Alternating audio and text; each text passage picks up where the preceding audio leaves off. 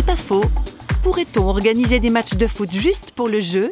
Marc Perelman, auteur de plusieurs ouvrages sur le sport certain nombre de, courants politiques et autres pensent qu'il est possible de faire un foot alternatif, euh, que face aux grandes compétitions, il faut organiser d'autres manières de pratiquer le football, etc.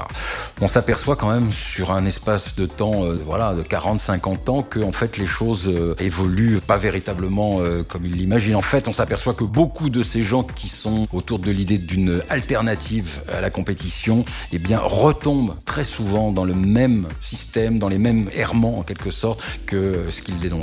Et dès lors qu'on commence à organiser une compétition, même si elle est altère, même si elle est autre, eh bien très vite on retrouve les mêmes processus euh, qui font que voilà, on est là pour quoi? Eh bien on est là pour gagner. C'est pas faux, vous a été proposé par parole.fm.